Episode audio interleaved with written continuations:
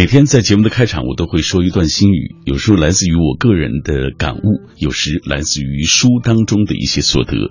那今天的这段来自于微信公众平台上一位听友给我的留言，他说：“今天的生活是由三年前决定的，但是如果你今天还过着和三年前一样的生活，三年之后你就一样还得这么过。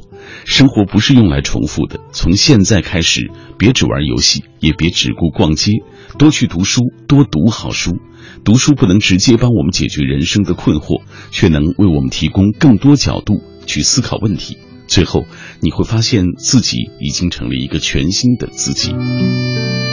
读书的重要可见一斑，各位。感谢你继续停留在 FM 幺零六点六中央人民广播电台文艺之声的电波当中。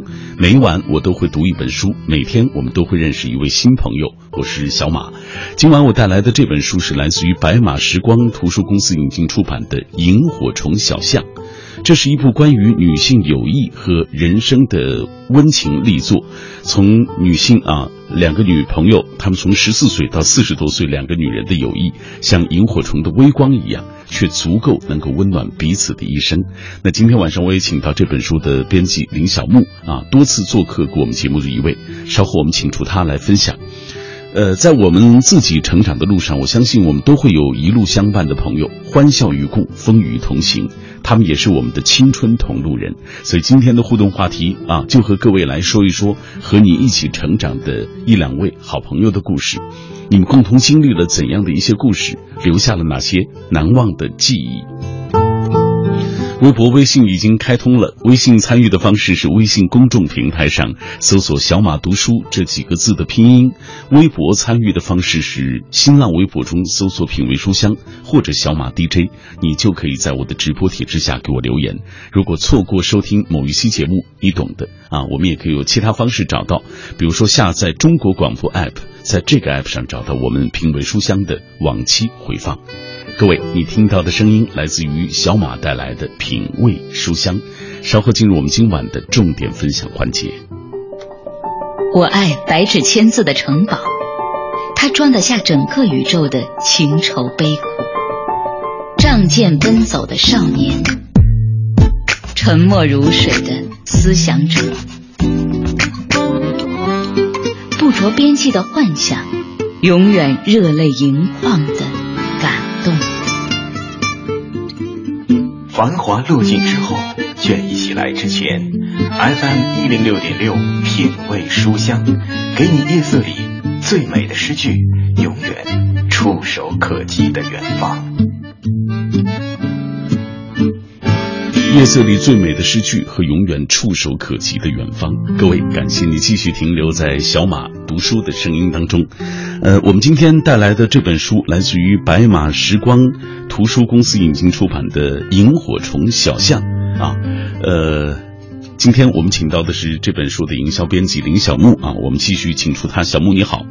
呃，文艺之声的听众朋友，大家好。嗯，小木多次做客过我们的节目啊，比如说《摆渡人》啊，都是白马时光推出的非常不错的作品。这一部，呃，应该说，我觉得也在二零一六年一定会掀起很多的这个阅读的热潮啊，一定会受到读者的热捧。因为今天我在读这本书的过程当中，我始终都觉得它非常的温暖我。但是说到这个。名字《萤火虫小象》啊，包括这个整本书，它从封面的装帧，我觉得是特别的温馨啊。两个小女生牵着手，追随着萤火虫的微光在前行，让人觉得好像它和萤火虫有特别大的关系。但实际上，这个这本书的内容和萤火虫没什么关系。小莫，来给大家讲一讲。嗯，听众朋友大家好。然后，其实正如小马哥所说，这是一本。没有萤火虫的萤火虫小巷，呃，萤火虫小巷这个名字其实来自于这本书两个女主角，呃，凯蒂和塔莉，她们两个相遇的地方。嗯，他们在十四岁的时候，呃，是学校里的同学和住得很近的邻居。他们所住的那一条街叫做萤火虫小巷。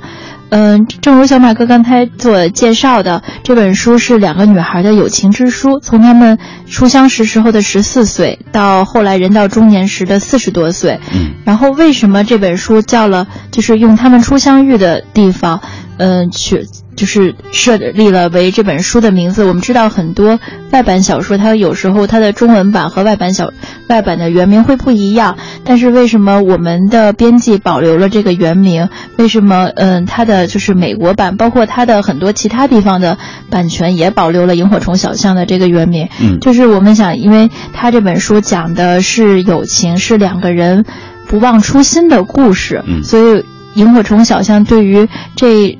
呃，书里的两个女主人公来讲，是他们，嗯，人生出发的地方，也是这段友情出发的地方。我们各国的，嗯，编辑和版权引进人员都希望能够，就是能够保留这段情感，然后把这段情感延续给，就是更多读。国家的读者，嗯，他们之间的这种情感就像萤火虫的微光一样，其实照亮了两个人的这个心灵啊。这样，我们接下来透过一个短片，我们来进一步了解一下这本书的情况。《萤火虫小巷》是一部关于女性友谊和人生的史诗力作，带你检视生命中的勇气、信仰与爱。从十四岁到四十多岁。两个女人的友谊像萤火虫的微光，却足够温暖彼此的一生。人生是一段孤独旅程，但我遇见了你，你不是我，却又像是世界上的另一个我。作者以美国跨越三十年的风俗画卷为背景，以真实历史人物和事件贯穿，讲述一对闺蜜从少女时期相识、相知到相伴。以他们之间超越生死、跨越时间的友情和爱，让这部小说不仅故事生动、语言幽默，而且有历史的厚重感、深具情怀。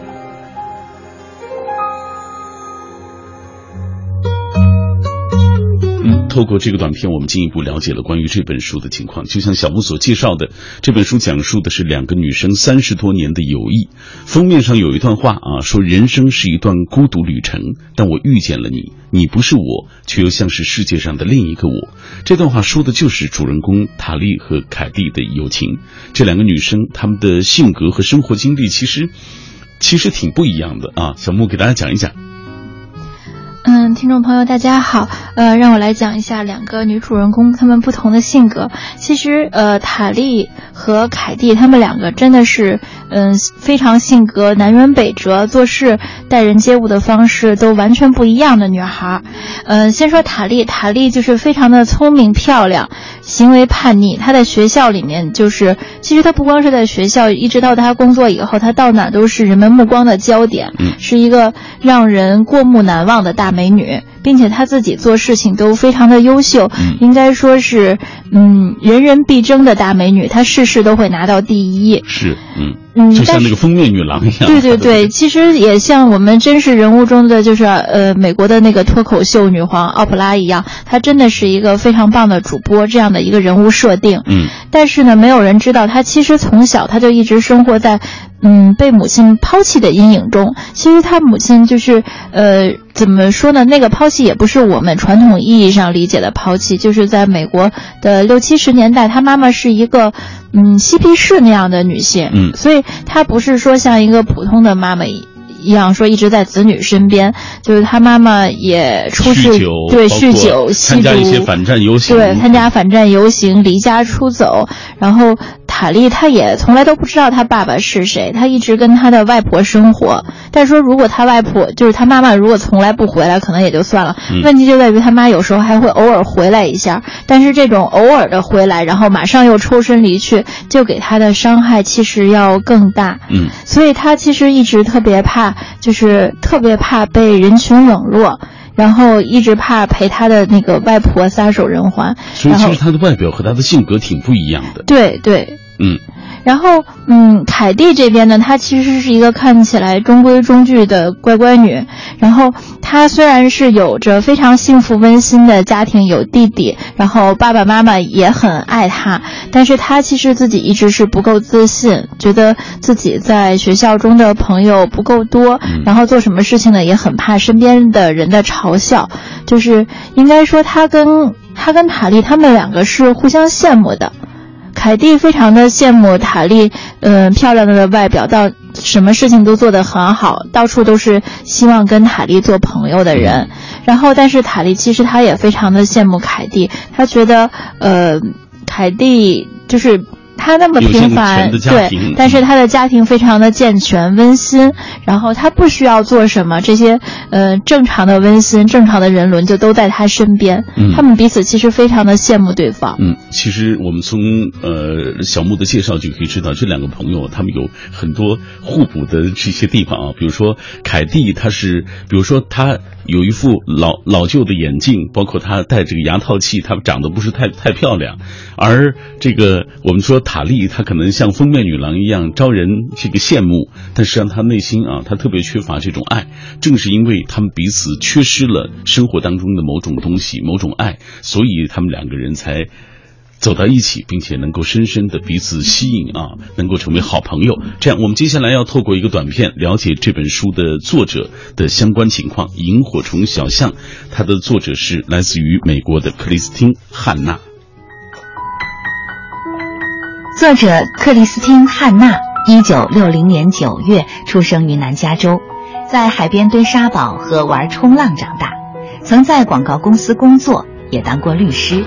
而在他决定要去读法律之时，他母亲说：“但你将来注定要当作家。”事实也证明，母亲的话永远是正确的。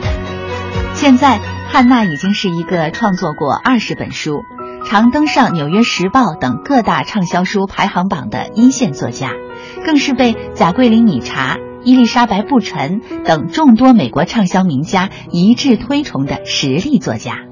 作品常融入亲情、爱情与家庭价值等重要的情感元素，跨越不同的读者年龄层，风格清新温暖，笔触清淡，内心描写细腻深刻，感动无数读者。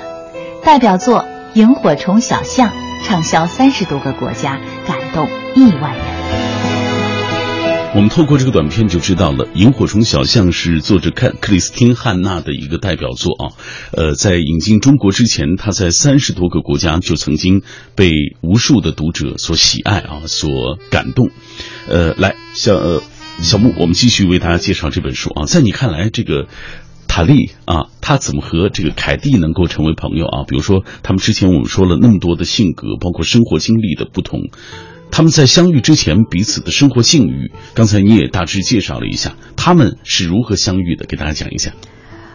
嗯，塔利和凯蒂他们相遇的那一天非常的巧合，其实都是他们的一个情绪中的低谷。嗯嗯，凯蒂那天其实刚刚就是跟家里发生了一点小小的。嗯，不愉快。然后虽然是非常琐琐碎的事情，非常细小的一件就是家常的事情，但是也足以让他就不开心，跑出了家门。然后塔莉那天其实更是他人生中一个非常黑暗的日子。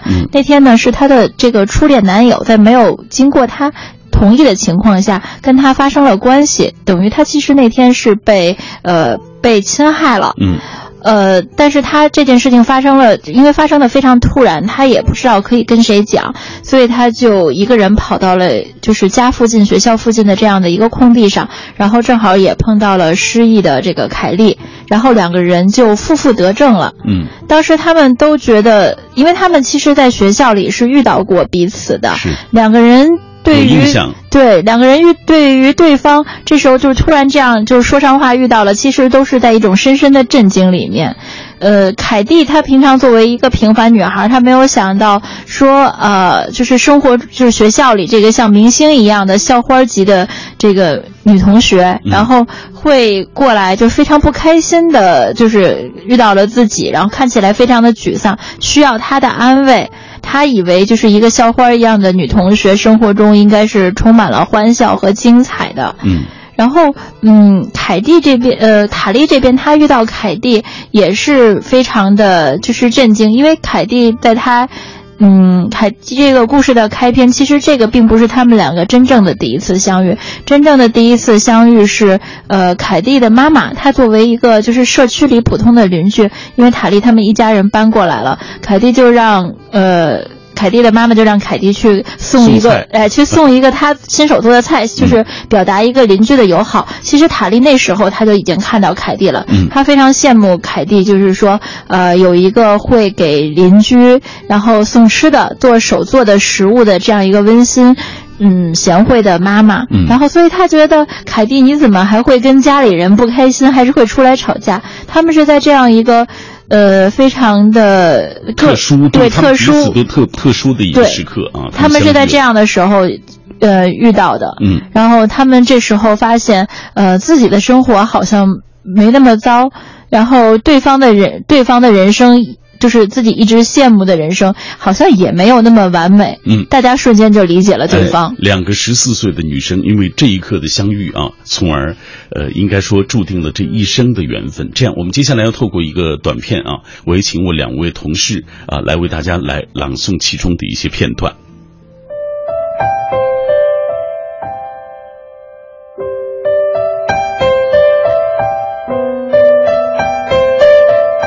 哈利惊恐地发现自己竟然哭了。凯蒂站在原处许久，隔着那副老土眼镜看着他，接着他默默地抱住了塔里。被拥抱的感觉陌生而出乎意料，塔莉瞬间瑟缩了一下，他想挣脱，却发现自己动不了。他想不起最后一次有人这样拥抱他是在什么时候。忽然间，他紧紧攀附着这个有些怪的女生，不敢放手，生怕一放开自己就会飘走，如同迷航的明诺号一样。塔里收起眼泪后，凯蒂对他说：“他一定会好起来的。”塔莉皱着眉头退开身，过了一会儿才恍然大悟：癌症。凯蒂以为他是因为担心妈妈的病情，所以哭泣的。你想聊聊吗？凯蒂说完，拔下牙齿维持器，放在长满青苔的栏杆上。塔里望着他，在满月的银白光芒下，凯蒂那双被镜片放大的绿眸中只有同情。他很想聊，渴望倾吐的心情太过强烈，甚至让他有些晕眩。然而。他不知道从何说起。凯蒂对塔里说：“跟我来。”然后他带着塔里爬上小丘，来到农舍门前斜斜的门廊上，坐了下来，拉起破旧的 T 恤，包住了膝盖。他说：“我阿姨也得过癌症，很可怕，她的头发全部都掉光了。可是现在她已经好了。”塔里坐在他的身边。皮包放在地上，呕吐物的味道很重。他拿出一支烟点燃，借此来掩饰臭味儿。他不知不觉的说了出来：“今天晚上河边有场派对，我去参加了。高中生的派对。”凯蒂似乎觉得很了不起。帕特瑞奇蒙邀我一起去的。那个四分卫，哇哦！我妈甚至不准我和高三学生排同一个结账队伍。倒霉透了，才不呢！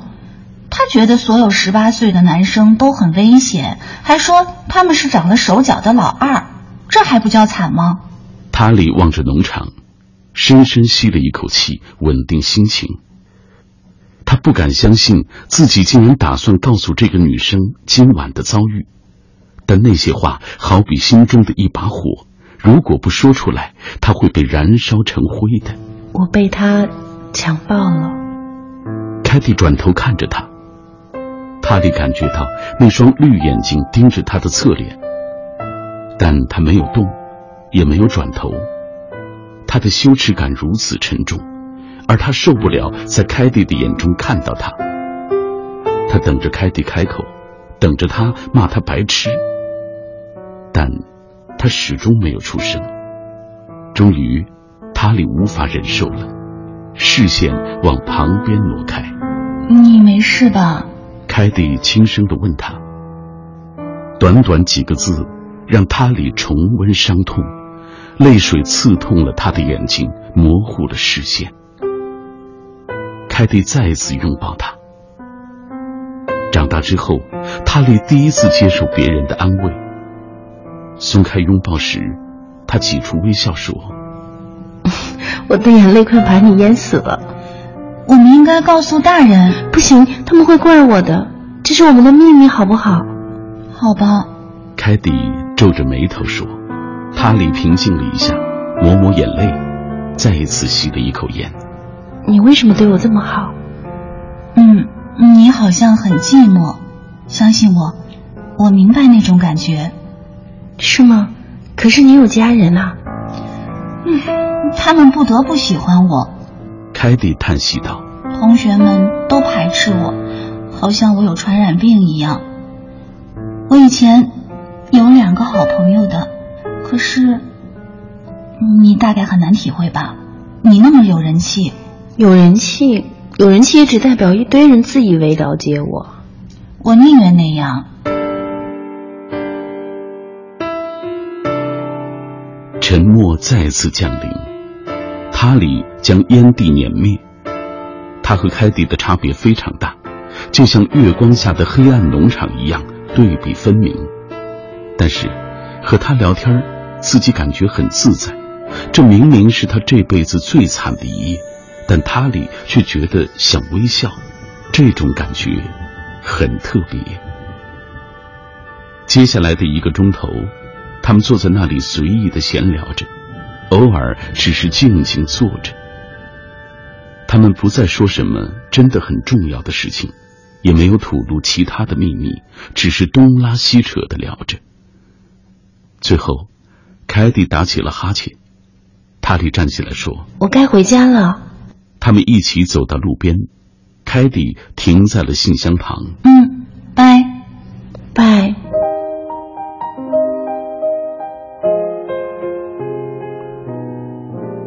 里踌躇了一下，感觉很别扭。他想上去拥抱凯蒂，甚至想黏着她，跟她说他今晚带给自己很大的帮助。但他不敢开口。妈妈让他明白，暴露软弱有多危险。现在他的心情太脆弱，承受不住羞辱和打击。他转身朝着自己家走去，一进门立刻冲进淋浴间，在热水的冲刷下，他想着今晚的遭遇，想着因为装酷而害自己受的伤害，他哭了出来。澡洗完了。眼泪也干了，只剩哽在喉咙里的一个小硬块。他将今晚的记忆塞进箱子里，藏在内心最深处的架子上，那里也藏着他被白云遗弃的回忆。接着，立刻开始这一切。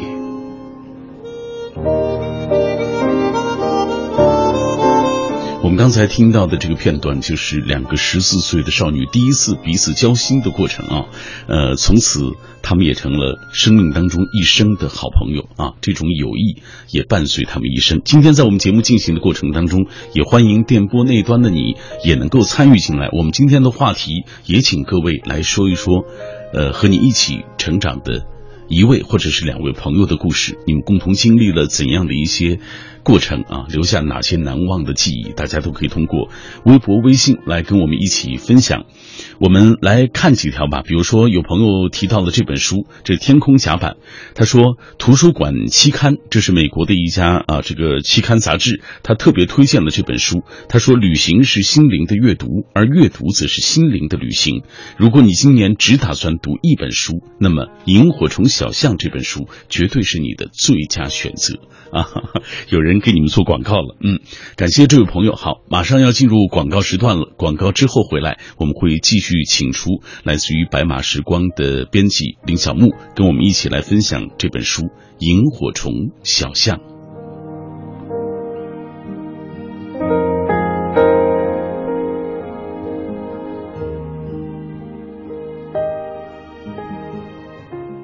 你的烦恼、忧愁，这里都能解决。这里是施行善意和爱的杂货店，也是现代人心灵的栖息地。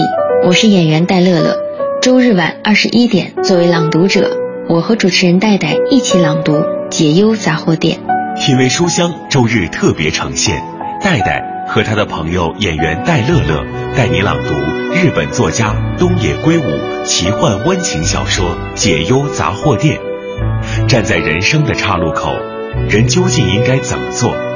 周日晚上带你朗读《解忧杂货店》，给你一些启示。文艺之声，FM 一零六点六，交通路况。交通路况，这时段我们来关注明天的出行提示。明天是周五，限行的车牌尾号是二和七。预计明天的返京客流将较前几日会有所增长，特别是北京西站会出现车流高峰。另外，机场高速进京方向的交通压力也会有所增加，建议旅客尽量乘坐机场快轨等公共交通工具。文艺之声，FM 一零六点六，天气预报。欢迎和小马一起来关注天气。今天夜间晴转阴，北风二三级，最低气温零下二摄氏度。明天白天阴转多云，最高气温七摄氏度。未来两天的气温起伏较大，后天的最高气温只有四摄氏度。再加上北风带来的风寒效应，提示大家外出要注意保暖。人保直销车险邀您一同进入海洋的快乐生活。灯火璀璨的北京夜晚，还在路上行车的您要多注意安全。人保直销车险温馨提示您：路上行车多留心，切莫心急催前车。好友车内勿闲聊，避免嬉笑和打闹。雪天道路易打滑，慢踩油门，缓刹车。这些提示牢记心，人保伴您安全行。人保直销车险四零零一二三四五六七四零零一二三四五六七。海洋的快乐生活。我今天真的是遇见了段子当中的一件事，什么事呢？早上上班路上，我就看一个壮汉大哥呀，这大冬天的，朋友们，穿完小 T 恤，露着那肱二头肌，是吧？啊，特别特别壮，然后在那手里边就拿着一条绳子，就好像是一个大铁链子。然后我就好奇就问我说：“哥，搞，我哥你一大早的，你拖着个铁链子干啥呢？”啊！大哥一回头，哎呦我去！我狗呢？我我狗呢？哎呀！想要更多香料，敬请关注每晚五点海洋小爱为您带来的海洋现场秀。海洋的快乐生活由人保直销车险独家冠名播出。电话投保就选人保。四零零一二三四五六七。中央人民广播电台文艺之声 FM 一零六点六。生活里的文艺，文艺里的生活。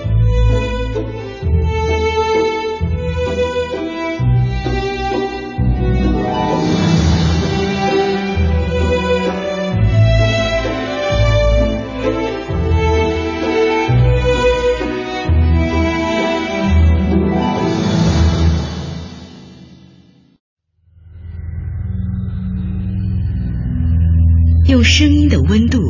融化黑夜的迷茫，用阅读的力量坚定你对生活的信仰。每晚九点到十点，品味书香，讲述书卷之中那从手边流淌的岁月，讲述书卷背后那熠熠生辉的时光。你一定也有这样的时候。觉得自己不够好，羡慕别人的闪闪发光。其实大家大多数人都是普通的，别人的付出只是你没有看到而已。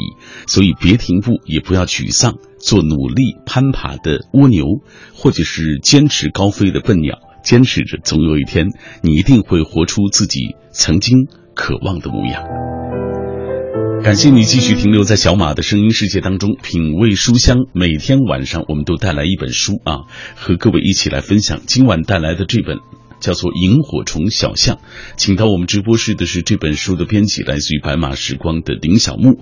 在我们节目进行的过程当中，当然也有互动话题和各位一起分享。我们今天就请各位来说一说和你一起成长的一位朋友的故事。你们共同经历了怎样的一些故事，留下哪些难忘的记忆？通过微信、微博，我就可以第一时间看到各位的留言了。今天很多朋友对于我们分享的《萤火虫小象》这本书很感兴趣，比如说。安静的念想，他说正在听节目，已经通过网络买下了，觉得听着挺有意思，应该不错。呃，还有小小的粉红兔子，他说白天看了你的介绍，就觉得这应该是一本好书。刚刚听了节目，的确如此，很吸引人。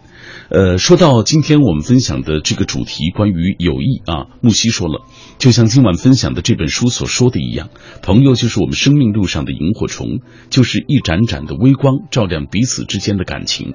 他说，我和我的朋友发小，即使不常联络，但是见面还是可以一起笑，一起哭，一起闹。啊，有他们，我觉得我的生活不寂寞。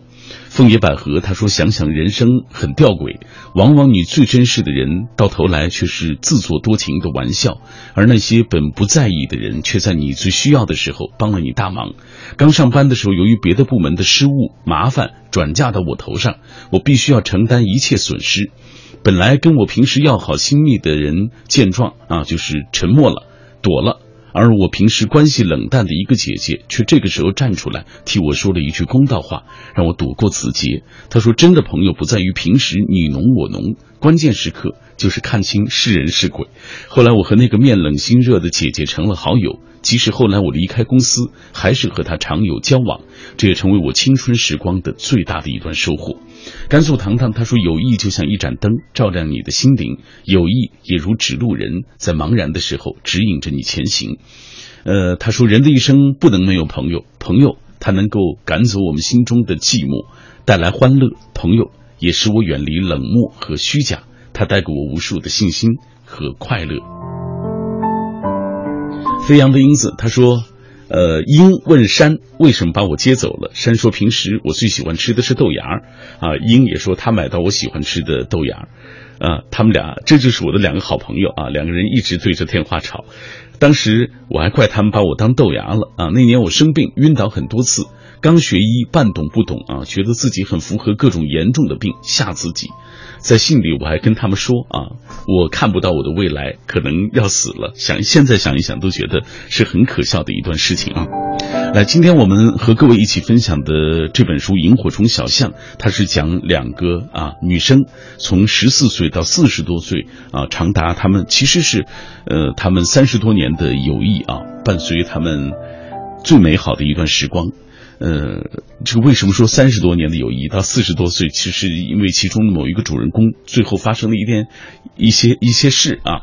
呃，这样我们接下来继续请出小木来，我们一起分享这本书。我觉得我要剧透了，哈 哈来，嗯，但是这样两个朋友啊，我在书里也看到他们这个其实他们走到一起是因为彼此生活当中爱的这种缺失。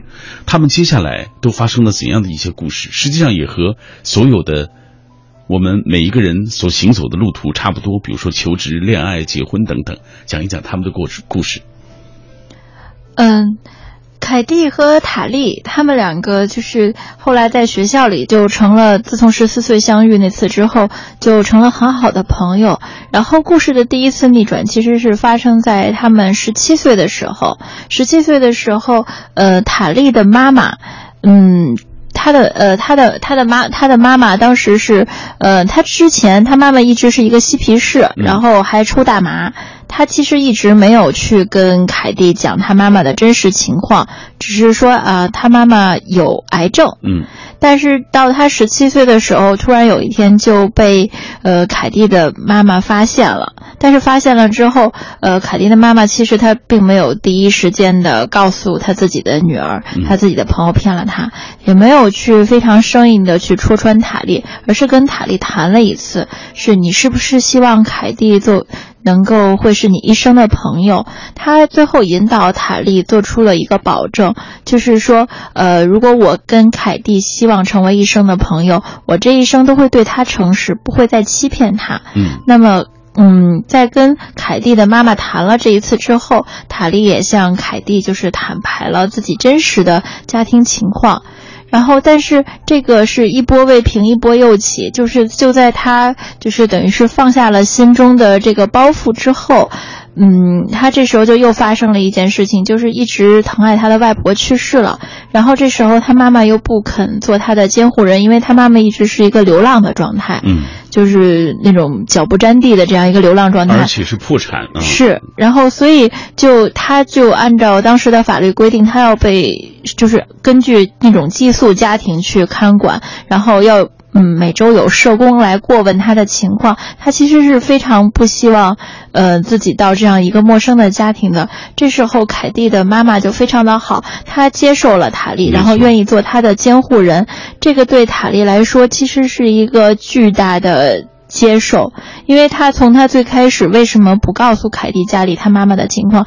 因为他觉得任何一个家庭都不会希望自己的女儿跟一个瘾君子的女儿在一起。他对于自己就是的家庭情况，他其实是非常自卑的。嗯。然后发生了这样的事情之后，其实一个家庭接受了一个，就是接受等于接受了一个新的成员，对于一个家庭生活也是巨大的改变。他没想到他自己的这个好朋友的家庭会接受他。嗯。所以所以从此之后呢，他们就嗯开始了一段。就至少在最初，他们是这样希望的，就是形影不离的人生。没错，但是他们的人生也像我们的和朋友之间的关系一样，也会经历种种的一些波折。比如说，他们之间也出现了，比如说妒忌、彼此的伤害，甚至疏离，甚至是分道扬镳。但是最终他们还是重归于好啊，这样的一个过程。其实这也像我们生活中我们和朋友之间的这种关系，也会出现这样那样的一些问题。讲一讲他们之间的矛盾吧，怎么出现的？呃，凯蒂和塔莉他。他他们最开始的矛盾其实是发生在他们上大学的时候，嗯，他们上大学的时候呢，两个人其实就是呃报志愿的时候，其实就是凯蒂追随了塔莉的梦想，因为他们两个说好要嗯形影不离，携手共进在这个世界上。塔莉她想当一个新闻记者，所以凯蒂也就跟着他报了新闻专业。但是真的到了大学之后呢，凯蒂其实就像大多数女生一样。每天非常虽然也是努力的学习上课，会参加社会实践，但是他也会，呃，也会比如说跟同龄的男生谈恋爱，然后他也会去参加女生的那些聚会，然后去会参加社团，就是过着一个非常呃丰富多彩的校园生活，呃，但是塔莉不同。塔莉她从学在到了学校里面，她是一个非常有目标的人，她会去区分自己的呃那些身边的伙伴，哪些人是他值得他去交往的，哪些是他不值得的，哪些社团是对他的新闻理想有帮助的，哪些是没有帮助的。然后，呃，即使是谈恋爱这件事情上，他也是惊骇世俗，然后与众不同。就是当像凯蒂和其他女同学一样，都是跟身边那些，比如说运动队的男生约会的时候，他上来的第一个就是第一个，等于是抛开中学的时候那个不靠谱的男友，就等于是成年之后的第一个男友，就是他们的专业课教授。然后，而且他们之间是真爱，所以就是塔莉，他他一直想就是。拉着一直很有明确的目标，然后他一直想拉着凯蒂去跟他做一个，就是做每一步都是步步为营、有明确目标的事情。但是凯蒂在塔莉看来就是太太自由散漫了，没有一个明确的目标。所以这个时候他们也产生了矛盾。对，嗯，所以就是说，当凯蒂比如说去跟塔莉去讲他今天遇到了怎样的男孩子的时候，塔莉其实根本就没有兴趣去听他的那些就是碎碎念。但是当塔莉说“我今天拿到了怎样的，嗯，比如说实习的，呃，实习的律，呃，实习面试，我今天哪哪里哪里去写信邀请我给他们写专栏，就是去讲一些这方面的事情的时候，呃，凯蒂她同样也没有多大的兴趣。嗯，他们都觉得，呃，自己的好朋友在忽略自己，没有遵守给自己，就是当初大家约定要携手共进的。这个时候，这个是他们第一次的。他们在成长当中，其实也发生了种种的一些变化，就是他们有不同的这个方向，所以这个时候他们就产生了分歧。这也是他们第一次遇到的一个最大的一个矛盾，对于他来说。然后呢，等到他们可能年纪大一些，到了二十五六岁、二十六七岁的时候，就算是初涉职场。嗯，呃，这时候也发生了他们其实贯穿他们一生，就是一直几乎到最后都是一个问题的一个隐痛。一个就是凯蒂，她非常喜欢他们是，嗯，她跟塔莉一起去实习工作的这个呃新闻机构带他们的一个，嗯，带他们的这样的一个资深的记者。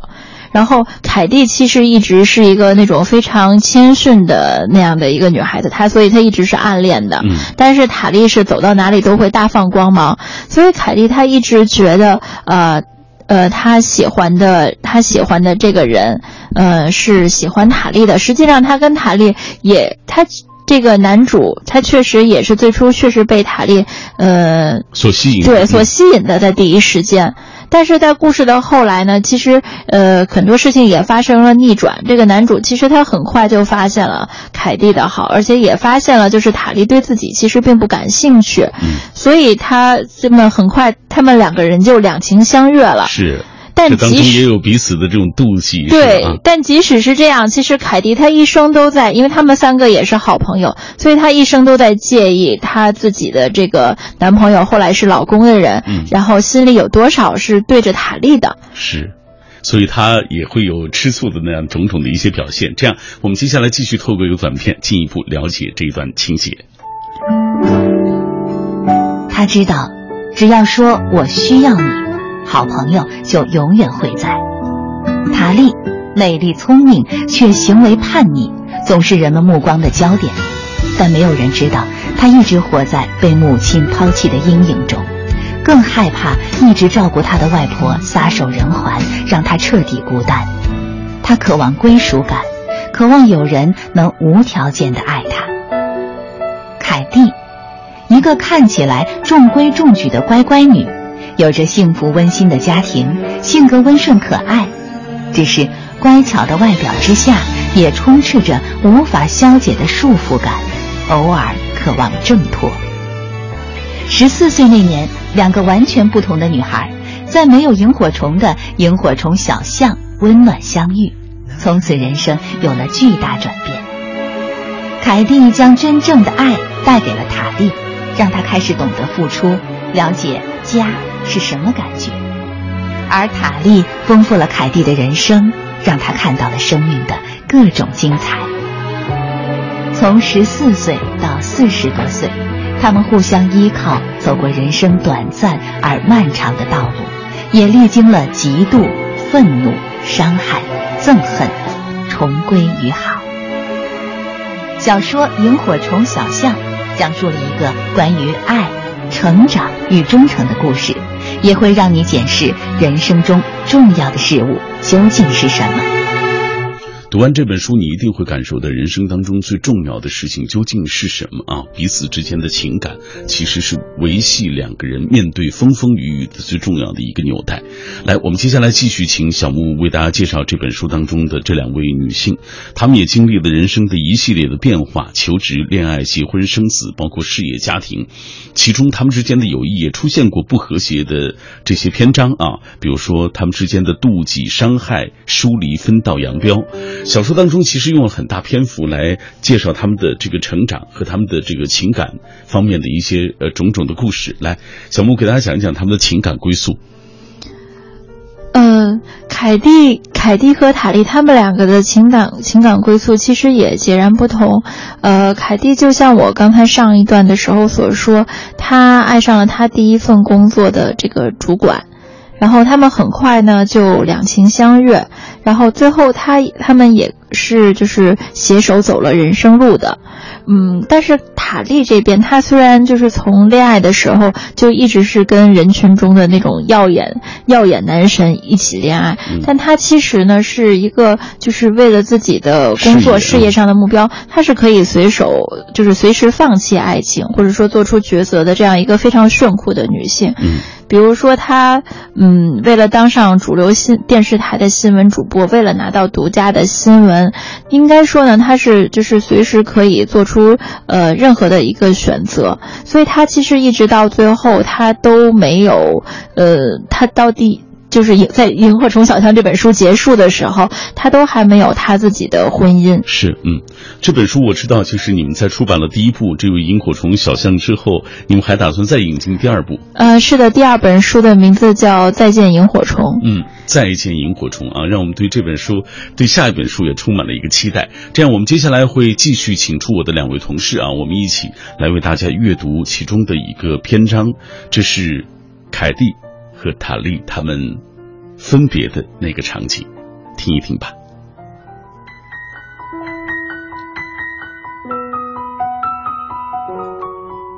凯蒂看着好友。总是勇往直前、无所顾忌、超凡出众的他里。这些年来，他所向披靡，有如丛林中的雄狮，永远居于王者地位。而现在，他却变得安静畏缩。光是想到凯蒂会死，他便整个人泄了气，有如丧家之犬。塔莉，我一定会死，就算不说，也不会改变。我知道，我希望你明白一件事：我爱我的人生。一直以来，我等候着精彩剧情展开，期待着更多的成就。感觉起来，我的人生都在接送小孩、买菜与等待中度过。可是你知道吗？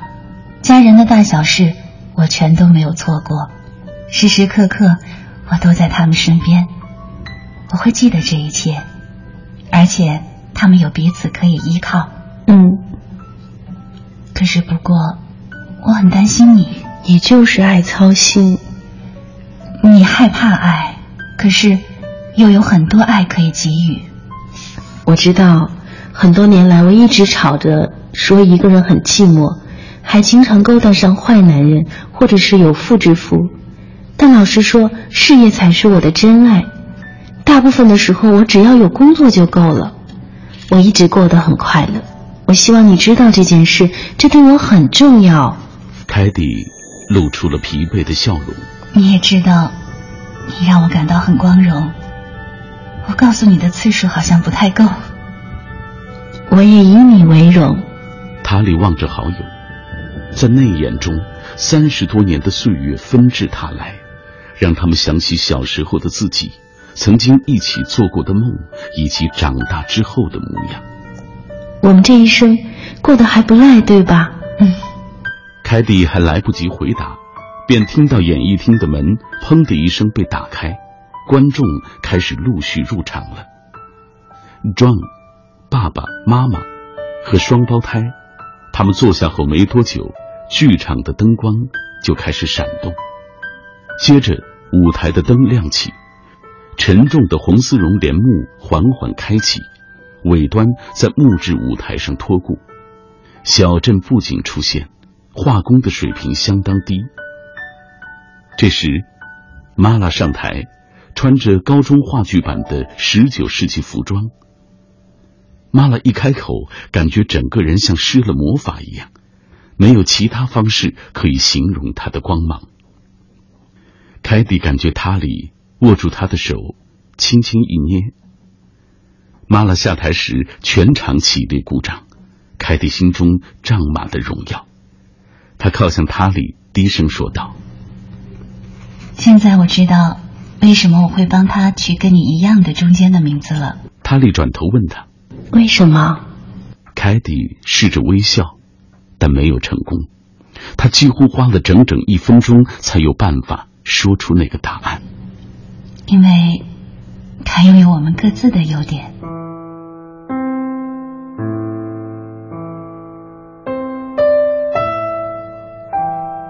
十月里一个阴冷下雨的夜晚，最后一刻终于来临。他所爱的人都守在病床边，和他一一道别。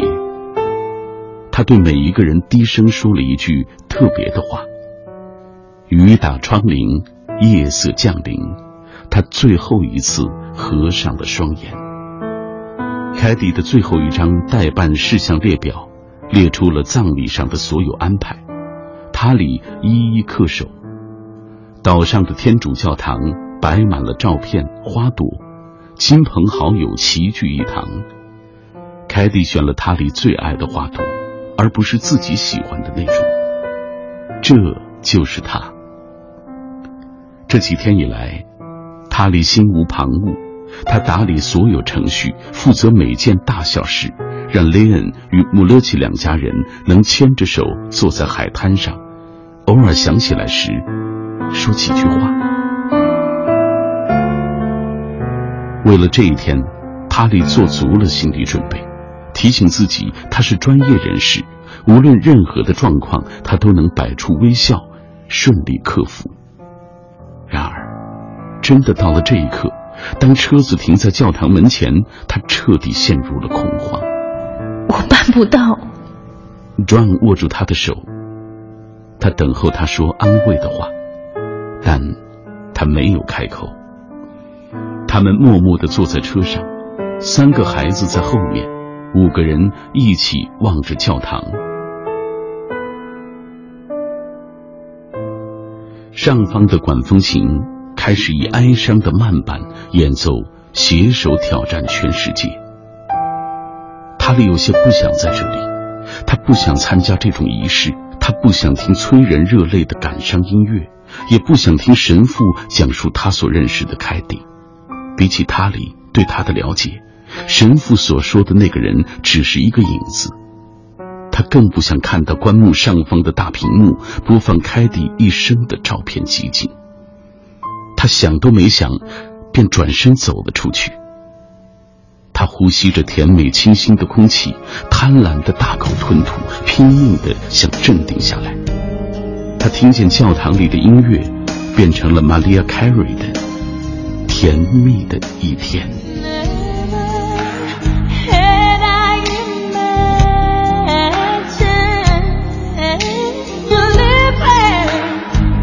这就是我们今天晚上为大家带来的这本《萤火虫小象》啊，我们用最后一点时间听了其中最重要的一个片段，在我看来，实际上是交代两个人的最后的关系啊。呃，那以上就是今天品味书香我们为大家带来的这本书《萤火虫小象》的全部内容。谢谢小木啊的介绍，也感谢听众朋友，尤其是大家通过微信、微博啊，在跟我们一起互动啊，有很多的留言都不能够读到了，谢谢大家的收听，明晚。我们再会。